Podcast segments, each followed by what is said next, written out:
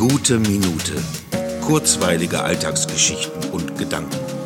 Mein Name ist Matthias Hecht und jetzt geht's auch schon los. Ich bin mir unsicher. Soll ich oder soll ich nicht? Da habe ich mir die halbe Nacht um die Ohren geschlagen. Und jetzt das?